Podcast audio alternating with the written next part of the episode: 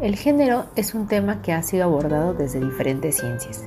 Tal es el caso de la filosofía, la antropología, la sociología, la psicología, el derecho, entre otras. En esta ocasión me voy a permitir comentar sobre el concepto de género, tomando como referencia los estudios y opiniones de expertas como Alda Facio, Teresita de Barbieri, Marta Lamas y Judith Butler.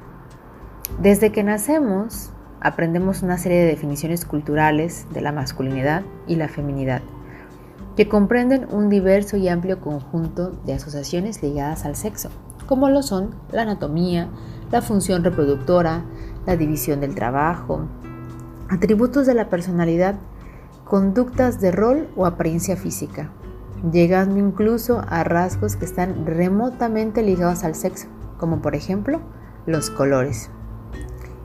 El concepto género se refiere a la construcción histórico-social que se ha hecho de las atribuciones y características sociales, políticas, culturales, psicológicas y económicas que se consideran definitivas de los hombres y las mujeres y de los comportamientos esperados de unos y de las otras en esta sociedad.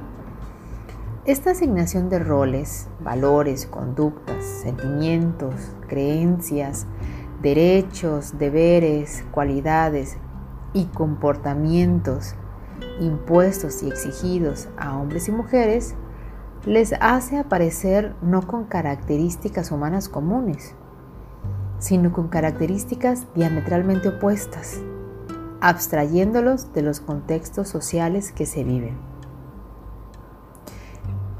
En este contexto es importante hacer mención del término sexo.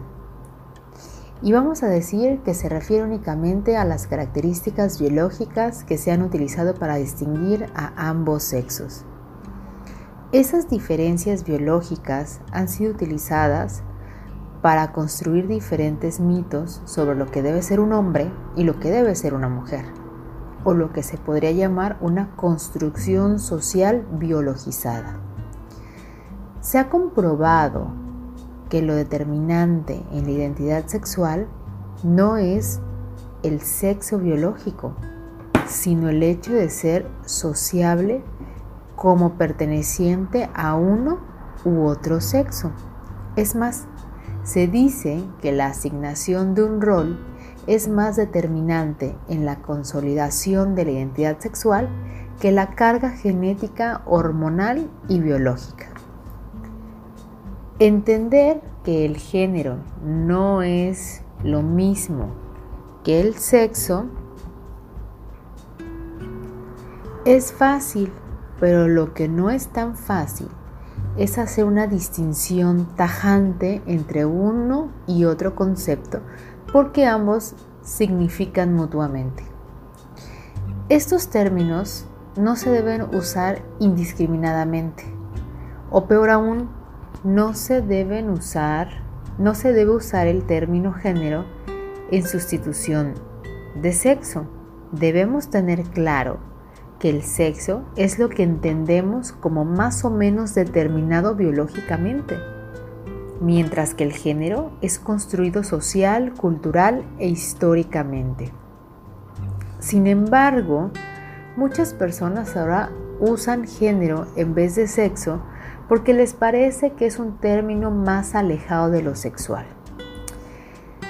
Si entendemos que la cultura marca a los seres humanos con el género y el género marca la percepción de todo lo demás, es decir, lo religioso, lo político, lo social, lo cotidiano, será más fácil entender que la perspectiva o el enfoque de género comprende el conjunto de conocimientos, intuiciones, saberes y actitudes que han ido acumulando hombres y mujeres a través del tiempo, como consecuencia de su ubicación en la sociedad y de sus experiencias particulares, producto de vivencias en un mundo dividido culturalmente por el género.